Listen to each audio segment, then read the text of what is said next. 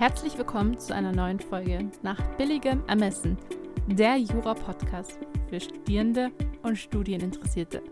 Mit Michael vom Feld, Repetitor und Gründer von Endlich Jura und mir, Evelyn, Jurastudentin in der Examensvorbereitung. Ich wünsche euch ganz viel Spaß mit der neuen Folge. Let's get to it. Worüber würdest du heute gerne reden? Über deine Jahresplanung. Wir hatten das Thema schon davor, beziehungsweise man muss, glaube ich, die Hintergrundstory ein bisschen erzählen, dass wir uns sehr viel so über Planung unterhalten. Und mich, mich immer gefragt habe, wie du das gemacht hast. Und du erzählt hast, dass du Anfang dieses Jahres dich, glaube ich, für wie viel? Zwei, drei Tage in dein Hotelzimmer eingesperrt hast und einfach dein Jahr durchgeplant hast. Und jetzt würde ich dazu die Geschichte gerne wissen. Hm. Also es waren, lass mich nicht lügen, ja, knapp zwei Tage, etwas weniger als zwei Tage. Ich habe das Zimmer bezogen am Sonntag so um fünf und ausgecheckt habe ich am Dienstag um zwölf. Also äh, ja, dann ziemlich genau ein, zwei Drittel Tage oder so, wie auch immer man das nennen möchte. Und ich hatte natürlich vorher einen recht klaren Plan von dem, was ich da in der Zeit machen wollte, um etwas auszuholen und das vor allem vielleicht auch mal gedanklich mit dem zu verbinden, was das äh, unseren Zuhörerinnen und Zuhörern bringen kann. Ich bin auf die Idee gekommen über jemanden, der das jedes Jahr macht und äh, teilweise habe ich jetzt mittlerweile mitbekommen, gibt es auch Leute, die das alle drei Monate machen, sprich also einmal im Quartal. Und die, die dahinterstehende Technik ist etwas, über das wir über die wir, glaube ich, auch schon mal gesprochen haben im Podcast. Jedenfalls habe ich aber bei YouTube unter anderem dazu ein Video gemacht und im letzten Kurs habe ich das Thema ja auch aufgegriffen. Und das ist die große Geste. Und die große Geste, um es auf das hier, was ich gemacht habe, zu beziehen, sieht so aus, dass ich durch eine radikale Veränderung meiner Rahmenbedingungen einfach andere mentale Ressourcen anknapsen kann. Das bedeutet, wenn ich jetzt mir zu Hause vielleicht einen Tag oder zwei reservieren würde, um mein gesamtes Jahr zu planen, dass ich einfach in dieser Zeit hm, damit nicht so weit kommen würde und vielleicht auch gar nicht dieselben Gedanken hätte und dieselben Erkenntnisse gewinnen würde aus meiner Analyse der letzten Jahre beispielsweise, als wenn ich dafür wirklich diese große Geste ausführe. Und meine große Geste war eben, an einen völlig anderen Ort zu gehen, wenn auch in derselben Stadt. Ich meine, es war ja eine Geschäftsreise, deswegen war es überhaupt möglich. Das ist das eine. Und zum anderen, ich muss jetzt ja nicht in eine andere Stadt dafür. Äh, das war zur Corona-Hochphase, da ging gar nichts. Die Bonner Innenstadt war tot. Es war das, mit das Krasseste, was ich jemals erlebt habe in einer Innenstadt. Es war schlimmer als die Solinger Innenstadt, wenn kein Corona ist. Und das mag schon was heißen. Also, ich hätte jetzt nicht einfach in eine andere Stadt fahren können, es dort machen. So, aber allein schon dieser Ortswechsel und, und zu wissen, okay, Montag und Dienstag habe ich nichts zu tun, also Sonntag bis, bis ich abends irgendwann schlafen gehe und kompletten Montag frei und Dienstag den Vormittag habe ich nichts anderes vor, als diese Dinge zu tun. Und dann eben zu wissen, okay, ich habe keinen Unterricht, ähm, meine Mitarbeiter wissen Bescheid, wenn was sein sollte, können sie mich im Notfall erreichen, aber mir ist es lieb, sie würden, sie würden gucken, dass sie es selber irgendwie ausklamüsert bekommen. Wenn irgendwie Videos für mich anstehen und veröffentlicht werden müssen, dann ist das entweder alles schon bei YouTube gescheduled oder das macht jemand anderes für mich. Das heißt, ich habe komplett den Kopf frei, um mich nur darauf zu konzentrieren. Und zu guter Letzt kommt dazu, dass so um die Jahreszeit und gerade auch in Corona-Zeiten und auch ein Hotel dieser, in Anführungsstrichen, Klasse jetzt auch nicht super billig ist, sich mal eben da übers Wochenende einzuheimsen. Und äh, deswegen wusste ich, okay, wenn ich das jetzt machen würde, würde da mit Sicherheit bei dem, bei der Geste, die ich gewählt habe, bei der großen Geste, die ich gewählt habe, auch was unten bei rauskommen. Und das ist in dem Sinne auch so gekommen. Ich hatte also einen relativ starren Plan von dem, was ich in der Zeit vorhatte. Ich weiß nicht, ob ich das jetzt so komplett rekapitulieren kann. Aber ich würde es auf jeden Fall mal versuchen und würde dann versuchen, wie gesagt, auch am Anfang die Brücke zu schlagen zu dem, wie unsere Zuhörerinnen und Zuhörer oder du, Evelyn, die ja potenziell auch jemand ist, der sowas anhören würde, ne? ähm, also Jurastudierende aller Semester und Leistungsklassen, ähm, wie die das auch für sich nutzen können, die dahinter stehenden Konzepte. Meine Überlegung war unabhängig von dieser Technik, wie das Ganze dann eben über die Bühne gebracht wird. Wie kann ich mir Zeit schaffen für Dinge, von denen ich sonst meine, dass sie nicht dringend genug sind? Ne? Also es gibt ja, kennst du ja wahrscheinlich auch, es gibt diese 2x2-Matrix von Eisenhower oder sie Mhm. wird zumindest Eisenhower zugeschrieben, sie ist nicht von Eisenhower. Ähm, ich glaube, sie ist von Stephen Covey, wo man unterscheidet zwischen äh, vier Quadranten und der erste ist, sind die wichtigen und dringenden Dinge, der zweite sind die wichtigen und, und nicht dringenden Dinge und dann gibt es die dringenden, aber nicht wichtigen und die, die beides nicht sind, das sind dann die Sachen, die man eigentlich gar nicht machen sollte. Ne? So, und äh, diese, diese Planung oder generell Planung und Strategie und Vision und alles, was da reinspielt, das gehört alles in diesen zweiten Quadranten. Also es ist ähm, wichtig, vielleicht das Wichtigste, aber auf jeden Fall niemals dringend, weil die aktuellen Geschäfte, und damit meine ich ausdrücklich auch die aktuellen Geschäfte, die man so als Jurastudierende hat, die laufen immer weiter. Ne? Also wenn ich jetzt zum Beispiel im Rap wäre, die Fälle vorzubereiten, die Fälle nachzubereiten, die Skripte durchzuarbeiten, dorthin zu gehen, Klausuren zu schreiben, zur Besprechung zu gehen, das sind Dinge, die laufen immer weiter. Die sind immer akut, die sind immer dringend, wenn man so möchte. Wie wichtig die immer alle sind, da kann man sicherlich äh, unterschiedlicher Meinung sein, aber die passieren immer. Und wenn man sich dann nicht gezielt Zeit nimmt für, sage ich jetzt einfach mal, Vision, Zielsetzung, Strategie und Planung, dann funktionieren diese Dinge nicht, beziehungsweise man investiert eben automatisch keine Zeit darin, weil sie eben niemals dringend sind. So, und das, der gleiche Gedanke war bei mir. Ich habe gedacht, okay, wenn ich jetzt einfach so weitermache wie bisher, dann ist auch alles in Ordnung. Passiert jetzt auch nichts Schlimmes. Aber wenn ich wirklich so eine andere Reichweite zum Beispiel möchte, ich möchte mehr Menschen erreichen, ich möchte mehr Produkte, ich möchte vielleicht auch mehr Erfolg, nicht nur für mich, sondern auch für die Studierenden, dann kann es sein, dass ich da hinkomme, wenn ich einfach so weitermache, aber ich muss eben ein bisschen größer denken. Und das ist, das ist auch der Anreiz, den ich dann versuche, so ein bisschen zu wecken bei Studierenden, dass sie sich einfach mal hinsetzen und auf großer Linie, das ist ja mal der Ausgangspunkt jeglicher Planung, auf großer Linie einmal fragen, wo will ich mit all dem eigentlich hin? So, und das ist, das ist das, was ich erstmalig so für, auf Jurastudierende zugeschnitten gesehen habe bei Haft in Unternehmen Jurastudium, Einführung ins juristische Lernen. Ich habe also diese Übungen, die er daran hat, niemals gemacht. Ich kenne aber Leute, die das gemacht haben. Und die haben mich dann gefragt, ob ich das daher hätte. Und ganz offensichtlich ist es bei Haft so, dass er auch sagt, dass man für sich als Jurastudierender eine Vision entwerfen muss, um zu wissen, wohin man sich eigentlich bewegt. Ganz simples Beispiel. Das ist auch das, was ich regelmäßig beobachte, wenn zum Beispiel gefragt wird, hast du da einen Lernplan oder äh, wo finde ich Lernpläne für Jurastudierende und so. Es ist sehr unwahrscheinlich, dass all diese Personen denselben Plan brauchen. Genauso wie sie nicht alle dasselbe Ziel verfolgen. Denn ein simples Beispiel, jemand, der sagt, ich möchte einfach nur durchkommen und jemand, der sagt, ich möchte Richter am Bundesverfassungsgericht werden, von dem verlangt man als Prüfender ganz andere, dem verlangt man ganz andere Anforderungen ab. Ne? Also dem, dem misst man ja auch an, an ganz anderen Aspekten. Der, der kriegt, der will ganz andere Noten, der braucht auch ganz andere Noten. Warum sollte, sollten beide denselben Plan haben? Das ist, das ist höchst unwahrscheinlich.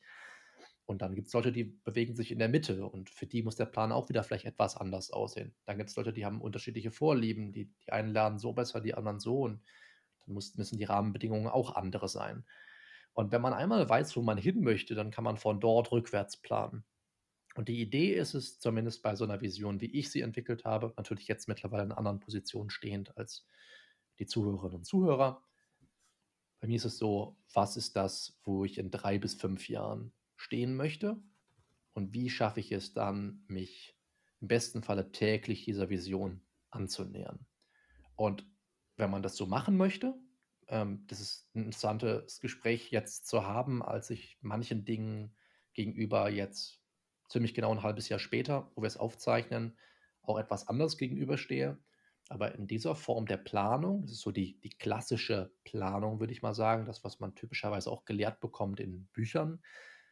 Die Vision steht ganz oben. Das ist, wenn man so will, die abstrakteste Ebene. Die, die ist nicht vage, jedenfalls nicht, wenn es eine gute Vision ist, aber sie ist eben auch nicht so spezifisch, als dass ich jetzt festlegen müsste, wie viel ich auf den Cent genau zum Beispiel in drei oder fünf Jahren verdiene. Das ist überhaupt nicht, das ist nicht wichtig. Das kann man natürlich alles machen. Das ist auch alles legitim. Deswegen muss auch jemand nicht genau wissen, welchen Job er in drei bis fünf Jahren ausführt oder welche Note er im Staatsexamen haben möchte, auf den Punkt genau und wie viel in jeder Klausur unten rauskommt. Kann man alles machen, muss man aber nicht.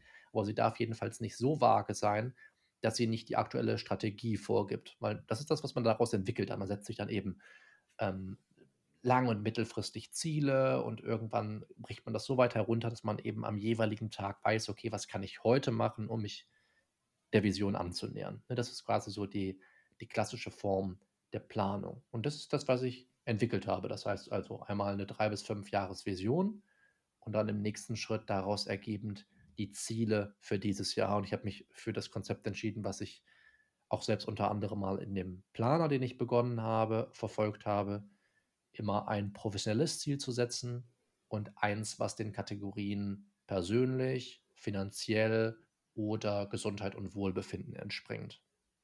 Und dann habe ich eben für jedes Quartal quasi zwei Ziele insgesamt gesetzt, die dann eben zu der Vision passen.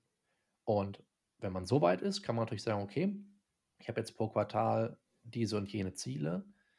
Wie kann ich zum Beispiel diese Ziele auf wöchentliche oder monatliche Meilensteine herunterbrechen.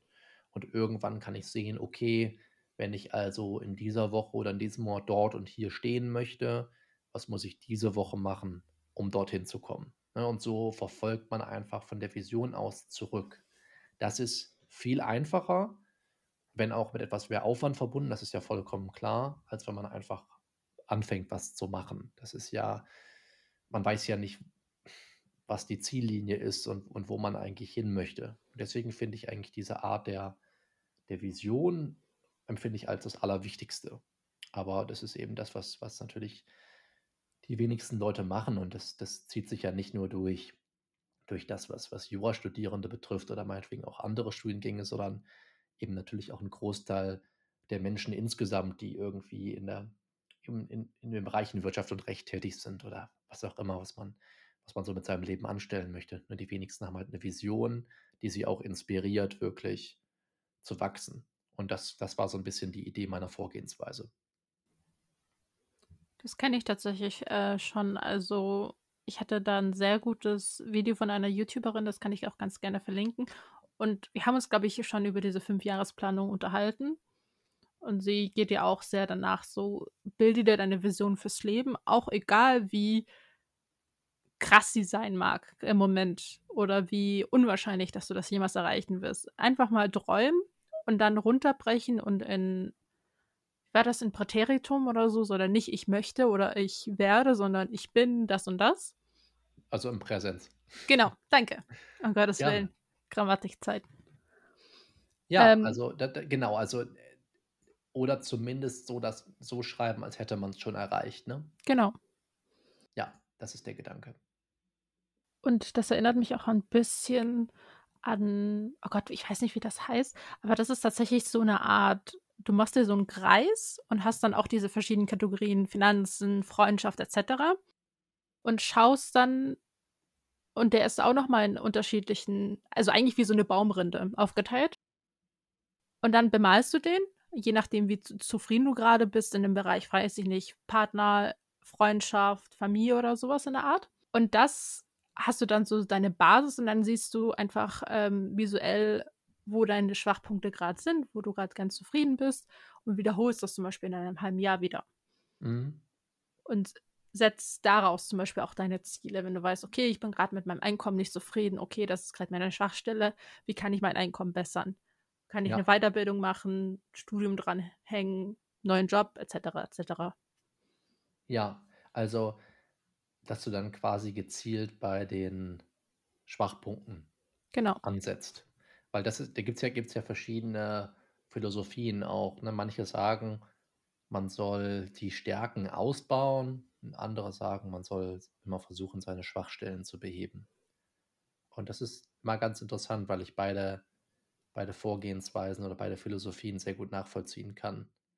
Aber ich war auch immer derjenige, der eher versucht hat, die Schwächen auszubessern und auch um hier wieder die Brücke zu schlagen zum Studium, diese Frage muss man sich ja selber auch stellen, ne? Also, wenn ich jetzt also, es gibt gibt 2 Ebenen, über die wir sprechen können. Die eine ist rein fachlich, ne? Also, es gibt es gibt eine bestimmte Anzahl an Fächern, aus denen sich inhaltlich die Klausuren im Endeffekt sowohl bei einer Semesterabschlussklausur als auch 'ner großen Übung oder später dem Staatsexamen zusammensetzen. Es gibt, ich sage jetzt einfach mal 15, 16 Fächer. Das ist natürlich die Frage, wie stark untergliedert man das noch mal und so. Unterscheidet man in Schuldrecht AT und BT et cetera pp.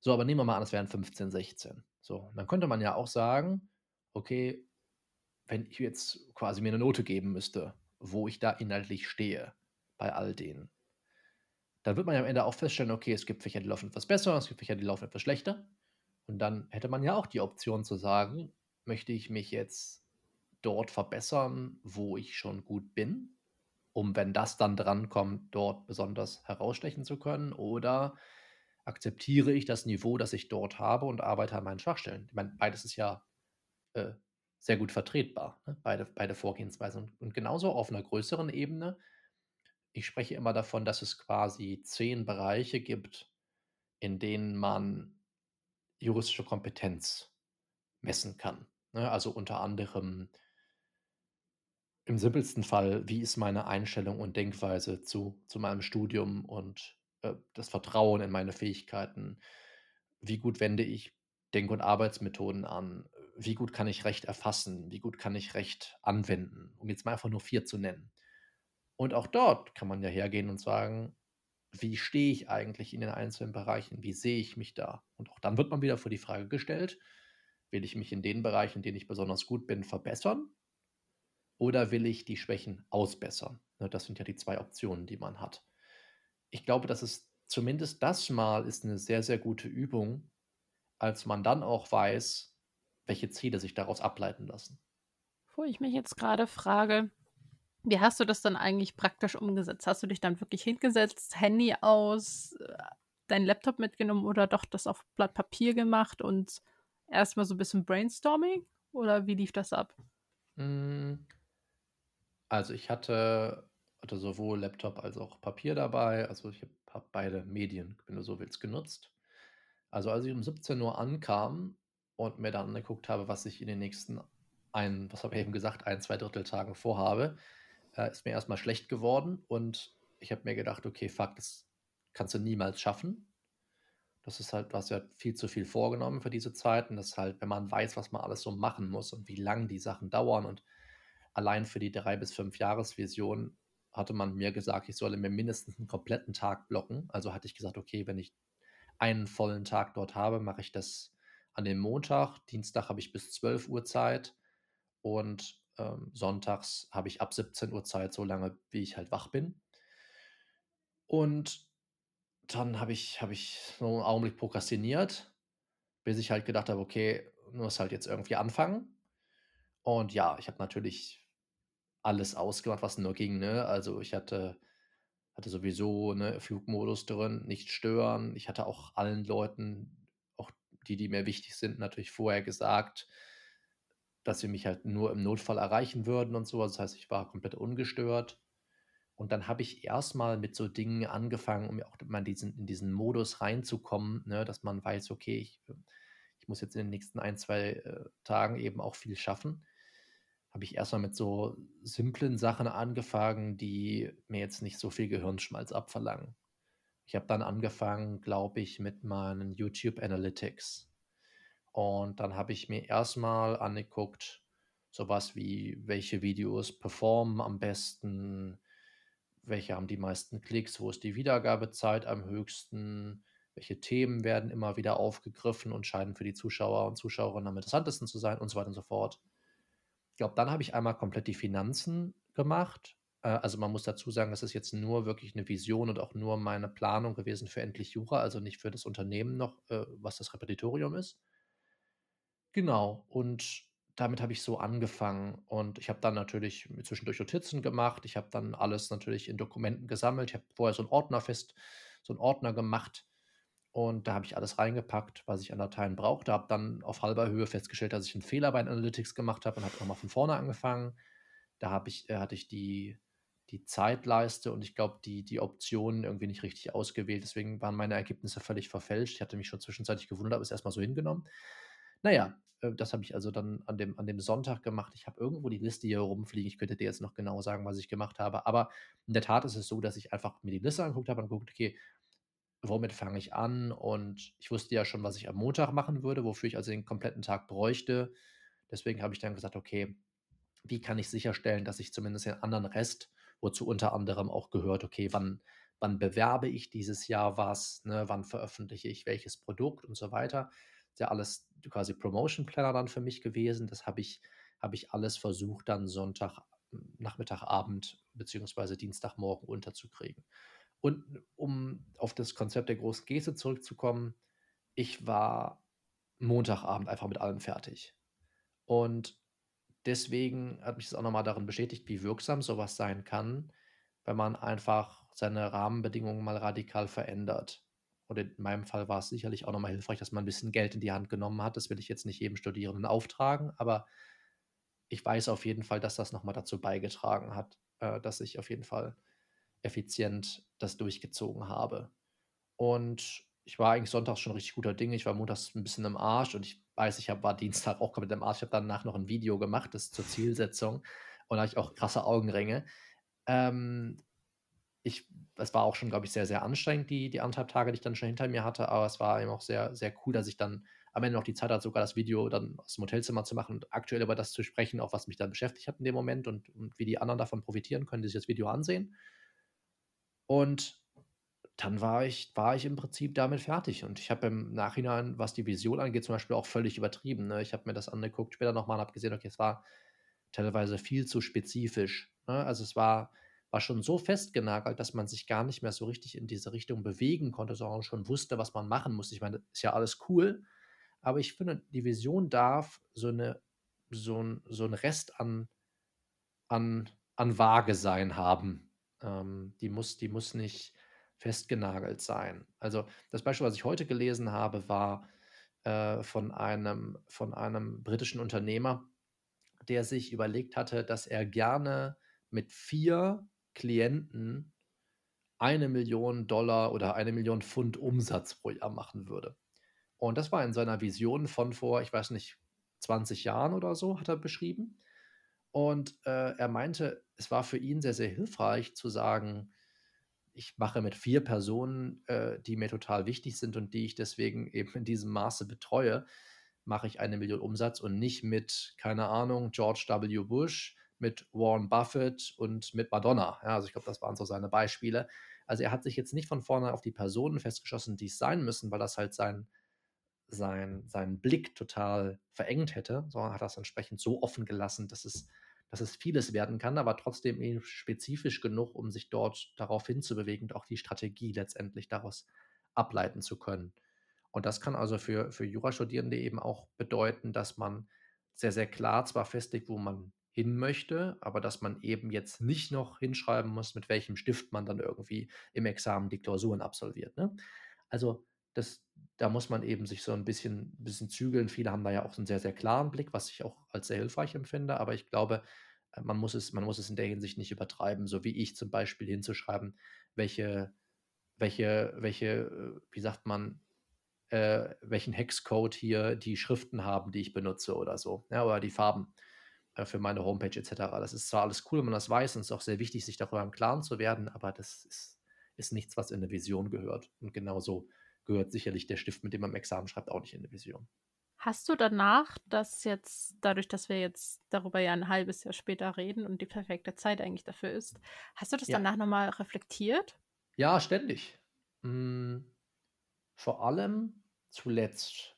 Und zwar im wann war das? Anfang Mai, Ende April, so um den Dreh, als ich da erstmalig gemerkt habe, dass ich mich von der Vision entfernt habe und auch gemerkt habe, dass das nicht richtig war und sich das auch deswegen nicht alles nicht so gut angefühlt hat.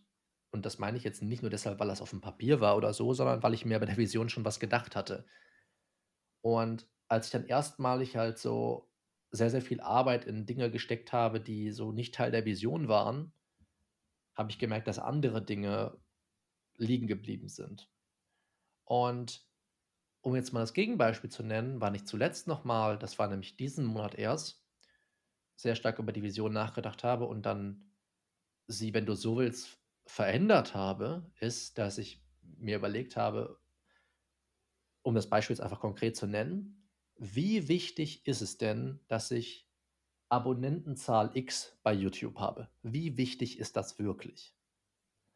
Und wenn man so zumindest so ein bisschen Verständnis hat für mein Geschäftsmodell, dann hat man vielleicht schon mal gemerkt, dass das ganz offensichtlich nicht mein Fokus ist, dort viele Abonnenten zu haben, denn es gibt kein einziges Video von mir, in dem ich die Zuschauer dazu auffordere, bitte das Video zu liken und zu subscriben. Habe ich kein einziges Mal in 150 oder was weiß ich Videos gemacht. Und dann habe ich überlegt, okay, ist das denn wirklich dann ein wichtiger Bestandteil meiner Vision oder, oder kann ich da auf gut Deutsch, gesa Deutsch gesagt einfach drauf scheißen? Und ich hatte natürlich, um mich dieser Vision anzunähern, eine Abonnentenzahl X zu haben, hatte ich natürlich auch schon so meine Ziele in die Richtung festgesetzt. Unter anderem gehörte da eben so eine riesige YouTube-Kampagne zu, die ich fahren wollte. Und dann habe ich mich eben nochmal gefragt, okay, ist das eigentlich genau das, was ich machen will? Zum einen, ja, vielleicht, aber sollte ich das machen? Also, wie viel bringt mir das? So, und deswegen bin ich davon abgerückt bis auf weiteres. Ich habe Gott sei Dank Personen, mit denen ich mich da sehr gut darüber austauschen kann, die mich dann entweder daran bestätigen oder sagen, Michael, das ist Quatsch, was du dir da vormachst. Aber die haben mich im Prinzip auch darin bestätigt, warum, warum sollte das jetzt dein Fokus sein? Und das hat mir nochmal einen sehr klaren Blick darauf geliefert, wie sich eben so eine Vision auch verschieben kann. Und der Witz davon ist ja, dass das, was du am Anfang dann erstellst, niemals in Stein gemeißelt ist. Im besten Fall setzt du dich einfach regelmäßig dran, liest sie dir durch, schreibst sie vielleicht sogar nochmal und guckst dann, okay, wie verändert sich das? Ist das? Entspricht das überhaupt noch meinem Ideal von dem, wo ich hin möchte? Und genauso sollte jeder Studierende sich überlegen, wenn ich mir jetzt folgendes Ziel gesetzt habe, was ich zum Beispiel später an Job ausüben möchte oder wie ich Mehrwert in der Welt schaffen möchte oder meinetwegen auch welche Examensklausuren ich schreiben möchte, mit welche Noten daraus kommen sollen, ist es eigentlich, ja, kommt das nur so, noch so aus mir? Ist das wirklich so ein inniger Wunsch von mir, das, das zu verwirklichen oder ist das vielleicht sogar auch extern motiviert, ne? dass eben man, man merkt, dass man Druck von Seiten der Eltern bekommt und dass die natürlich für das Geld, was sie in einen investiert haben, dann muss es Repetitorium, muss es auch noch sein, das war ja auch noch teuer und was weiß ich und vielleicht noch ein privater Repetitor. So, dann müsste man sich ja auch fragen, ähm, erwarten die eigentlich von mir, dass ich diese Noten schreibe, oder ist das eine Erwartung, die wirklich intrinsisch aus mir kommt? Und wenn man diese Erkenntnisse gewinnt, geht man an seine Vision ran und verändert sie halt wieder. Ne? Man hält sie so up to date. Und das habe ich letztendlich so im, in dem Maße, wie ich die Vision gemacht habe, auch erfahren. Ich glaube, das Schwierigste ist einfach so mit vielen Sachen auch, sei es äh, Gewohnheiten ändern, Routinen etablieren, dass man das irgendwie aus dem Auge verliert. Auch insbesondere dieses, ach, ich habe das mal erstellt, aber ich gucke da gar nicht mehr drauf. Mhm, klar, weil man es einfach irgendwo wegsperrt. Ich merke das schon auch bei mir. Ich hatte, hatte eine Zeit lang es in meine, in meine Start in den Tag-Routine, also quasi die erste halbe Stunde, die ich mache, bevor ich halt dann, sag ich jetzt mal, mit der richtigen Arbeit anfange, hatte ich das mal integriert, mir immer meine Ziele vorzulegen und eine Zeit lang sogar auch immer meine Vision zu lesen. Und dann habe ich aber irgendwann das wieder aufgehört. Und es ist, es ist schwierig, da einen richtigen Weg zu finden. Ich denke, das muss jeder so machen, wie er meint und das praktikabel zu halten. Und für mich war es ehrlich gesagt nicht praktikabel. Ich kenne auch Personen, die sagen, da feuern halt meine Synapsen so krass, wenn ich wenn ich mir morgens so was vorlege. Es motiviert mich halt so heftig, dass ich das auf jeden Fall jeden Morgen machen will. Dann super, dann mach's. Für mich war's nicht praktikabel. Bei mir fördern die Synapsen eigentlich immer nur, wenn ich die Vision erstelle und und dann, wenn ich sie visualisiere. Also, wenn ich mir vorstelle, wie es sich anfühlt, das zu erreichen und so. Und das das empfinde ich als sehr, sehr motivierend. Dafür muss ich sie aber nicht täglich lesen oder so. Dafür muss ich sie einmal internalis internalisiert haben und mir zwischendurch dafür Zeit nehmen, mir das vorzustellen, wie es ist, das zu erreichen und so und dadurch eben dieses Gefühl zu erzeugen, zu visualisieren und und solche Sachen. Also ja, jeder jeder wie er möchte, aber man darf es natürlich nicht aus dem aus dem aus dem Blickwinkel verlieren, ne? Wenn man wenn man es einmal schreibt und danach in 'ne Schublade tut, dann holt man es nie wieder raus. Und ich habe, ähm, vor Kurzem, äh, 'ne ganz ähnliche Arbeit mit einem mit 'nem Mannschaftskameraden von mir gemacht, äh, eben auf unsere sportlichen Ziele ausgerichtet und ja, der hat sich das laminiert und dann in seine Tennistasche getan. Das macht einfach sehr viel Sinn, weil jedes Mal, wenn er die ausräumt, wenn er die einräumt, wenn er beim beim Spiel ist und dann in der Tasche groß nach was zu essen oder so, dann dann sieht er zumindest immer so ein bisschen davon oder kann es auch zwischendurch, wenn er möchte, rausholen und noch mal durchlesen. Das finde ich finde ich schon sehr hilfreich. Gleichzeitig wird man aber eben auch nicht dazu gezwungen, das zu einem festen Bestandteil seines Tages zu machen. Wenn du das jetzt so grob in Prozentanzahlen Angaben machen oh Gott, dieser Satz, der macht so was von keinen Sinn. Dann fangen wir doch anders an. Wenn du jetzt sagen würdest, okay, du hast, äh, deine, weiß ich nicht, 2, 3 Ziele pro Quartal ja festgelegt. Und Ja. jetzt in der Rückschau, wie viele Ziele von denen hast du denn erfolgreich geschafft? Jetzt muss ich erst mal wir haben jetzt ja quasi 2 Quartale um. Ja. Das sind für mich also 4 Ziele. Lass mich gucken. Im ersten im ersten Quartal hatte ich 'n hatte ich ein ein Ziel, was ich mit meiner privaten Community erreichen wollte, mit dem Inner Circle und ein persönliches Ziel, was ich so irgendwo in den Bereich Gesundheit und Wohlbefinden einordnen würde.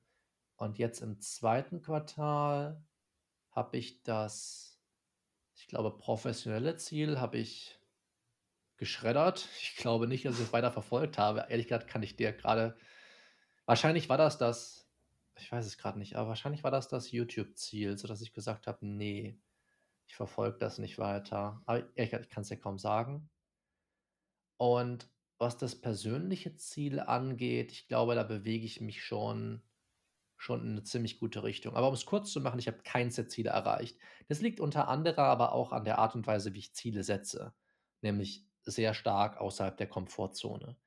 Und auch da will ich jetzt nicht sagen, dass ich da meine meine Ansicht jetzt zu zum Beispiel im Januar vor 'nem halben Jahr komplett verändert hätte, aber ich bin doch in der Hinsicht etwas vorsichtiger geworden. Also, ich glaube, dass man dass man sehr, sehr schnell in 'nen Bereich rein skaliert mit dem Ziel, wo es eben Gefühle erzeugt, die einen nicht mehr motivieren, sondern einschüchtern. Und 'n bisschen einschüchternd, finde ich, darf das immer sein. Aber irgendwo muss es noch muss es noch realistisch sein und und das ist auch wieder 'n ganz schmaler Grat, als man häufig ja Dinge nicht für realistisch hält, die man aber tatsächlich verwirklichen kann. Man glaubt halt nur nicht genug an sich. Und deswegen ist das alles sehr, sehr schwierig. Ich würde auch da jedem zum Experimentieren raten und überlegen: „Ist das eigentlich möglich?“ Aber sagen wir mal so, dass das professionelle Ziel, was ich, äh, mir fürs erste Quartal gesetzt habe, ich glaube, es war möglich. Also, ich halte es ich hielt es noch und ich halte es auch heute noch für realistisch. Es war eben sehr aggressiv gesetzt und im Endeffekt lass mich mal gucken. Schwierig zu sagen. Ich kann es dir kann es dir sogar in Prozent ausdrücken, wie viel ich von dem Ziel quasi erreicht habe, nämlich 60 %. Das wäre bei Google, die ja 'n ähnliches Framework benutzen wie ich zur Zielsetzung, wäre das knapp unter dem, wo sie hinwollen, also knapp unter grün, ne? Grün ist immer ab 70 % bei Google. Ähm, also aber ich ich will nicht sagen, dass ich ich war überhaupt nicht unzufrieden damit. Äh, ich sehe das ich das alles eben immer auch mit mit mit mit Dankbarkeit gegenüber dem, was was überhaupt erst was überhaupt schon möglich gewesen ist, ne? Deswegen deswegen bin ich da frustriert mich das jetzt nicht. Also, man ist immer 'n bisschen frustriert, wenn man's nicht das schafft, was man sich vorgenommen hat, alles völlig normal. Und soll auch so sein, weil sonst würde man ja einfach auch nie versuchen, was Besseres zu erreichen für sich. Aber damit war ich auf jeden Fall zufrieden. Was, was mein persönliches Ziel angeht, ich würde sagen, da bin ich so irgendwo zwischen 50 und 70 Prozent gelandet, eher Richtung 50 hätte ich jetzt gesagt. Ich glaube, das war auch sehr aggressiv gesetzt. Und wie gesagt, bei den anderen beiden Zielen, bei dem, das eine habe ich, verfolge ich, glaube ich, nicht mehr. Lass es mich, lass es mich mal, lass mich mal in meiner Liste mit Zielen gucken. Und das andere, da bewege ich mich sehr gut hin, aber ich glaube, es war, war unrealistisch, das schon für dieses Quartal festzuzurren. Ich würde mal behaupten, dass das, äh, dass das zu krass gesetzt war. Aber gut, ne, so, so ist das. Es hat mich jetzt nicht, hat mich jetzt nicht irgendwie völlig aus der Bahn geworfen oder so, wie das natürlich manchmal mit solchen Zielen auch sein kann. So, lass mich noch mal kurz hier reingucken. Ah, nee, Entschuldigung. Äh, das persönliche Ziel äh, dieses, dieses Quartal war gar nicht das, äh, was, ich, was ich eben überlegt hatte, sondern natürlich das, was ich auch realisiert habe. Und zwar war es, endlich meine CD zu veröffentlichen und es auf 1000 Streams zu bringen in den ersten drei Monaten. Sprich, ich habe, wenn du so willst, noch bis, lass mich lügen, Ende August Zeit, um das Ziel zu erreichen. Und ich habe das Ziel, glaube ich, schon zu fast zur Hälfte erreicht. Also ich müsste, ich müsste gerade, obwohl, nee, ich habe, glaube ich, mehr. Ich müsste, glaube ich, gerade irgendwo bei 600 Streams oder so stehen.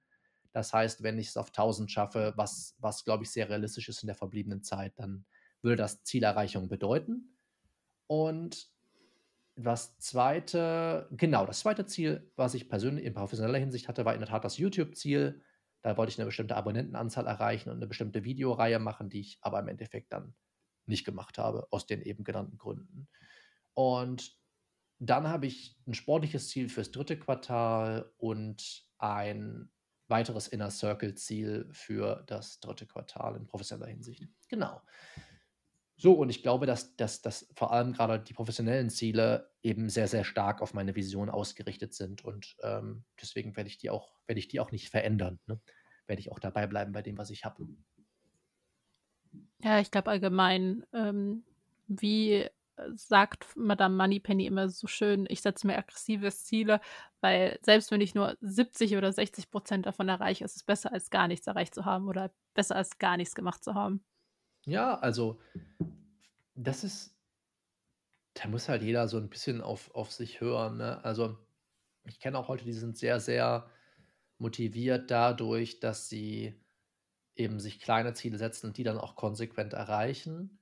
Was die Wissenschaft dazu sagt, ist, dass sobald das Ziel in einem Bereich gesetzt ist, der außerhalb der Komfortzone ist, also quasi so einer Wachstumszone aber eben immer noch realisierbar ist, dass, dass diese Ziele eben die beste Leistung hervorbringen von denjenigen, die sie verfolgen.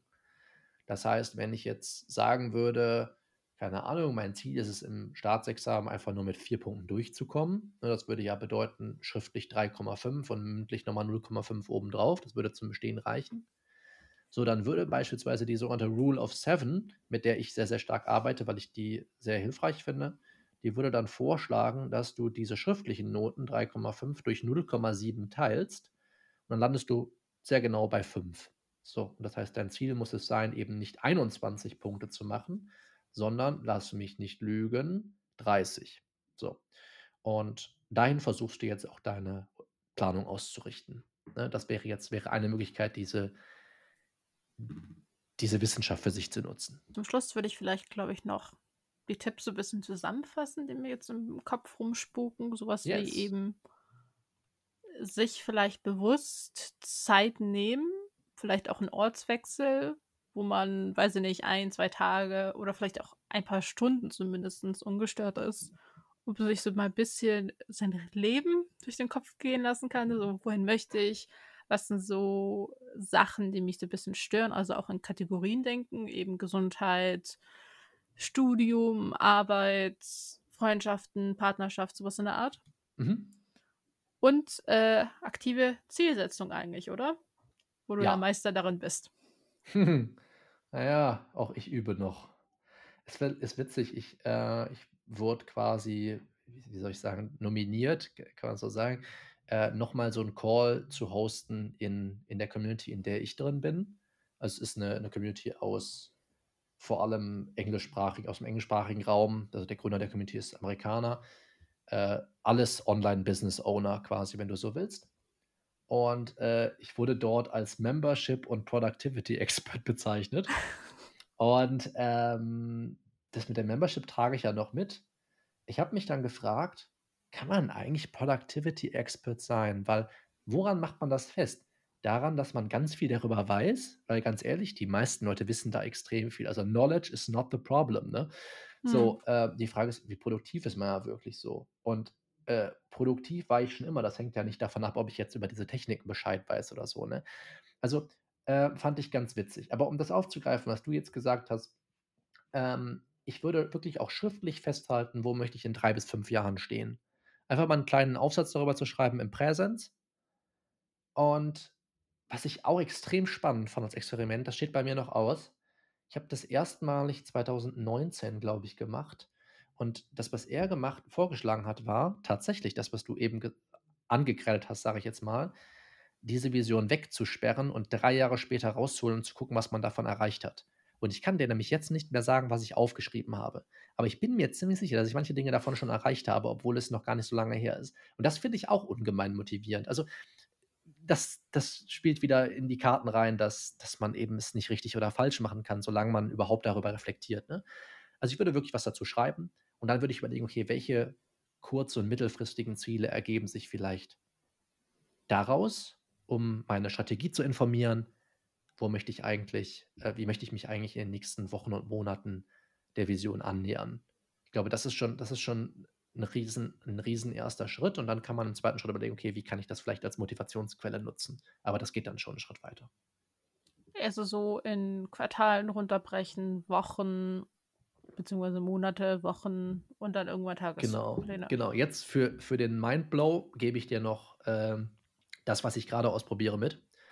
Allerdings teste ich das in einem, in einem ganz anderen Bereich, nämlich ausschließlich im sportlichen Bereich aktuell. Und zwar ist das ein ganz extremer Gegenentwurf dazu. Und je mehr ich das mache, umso mehr finde ich Gefallen daran, umso genialer finde ich das Konzept.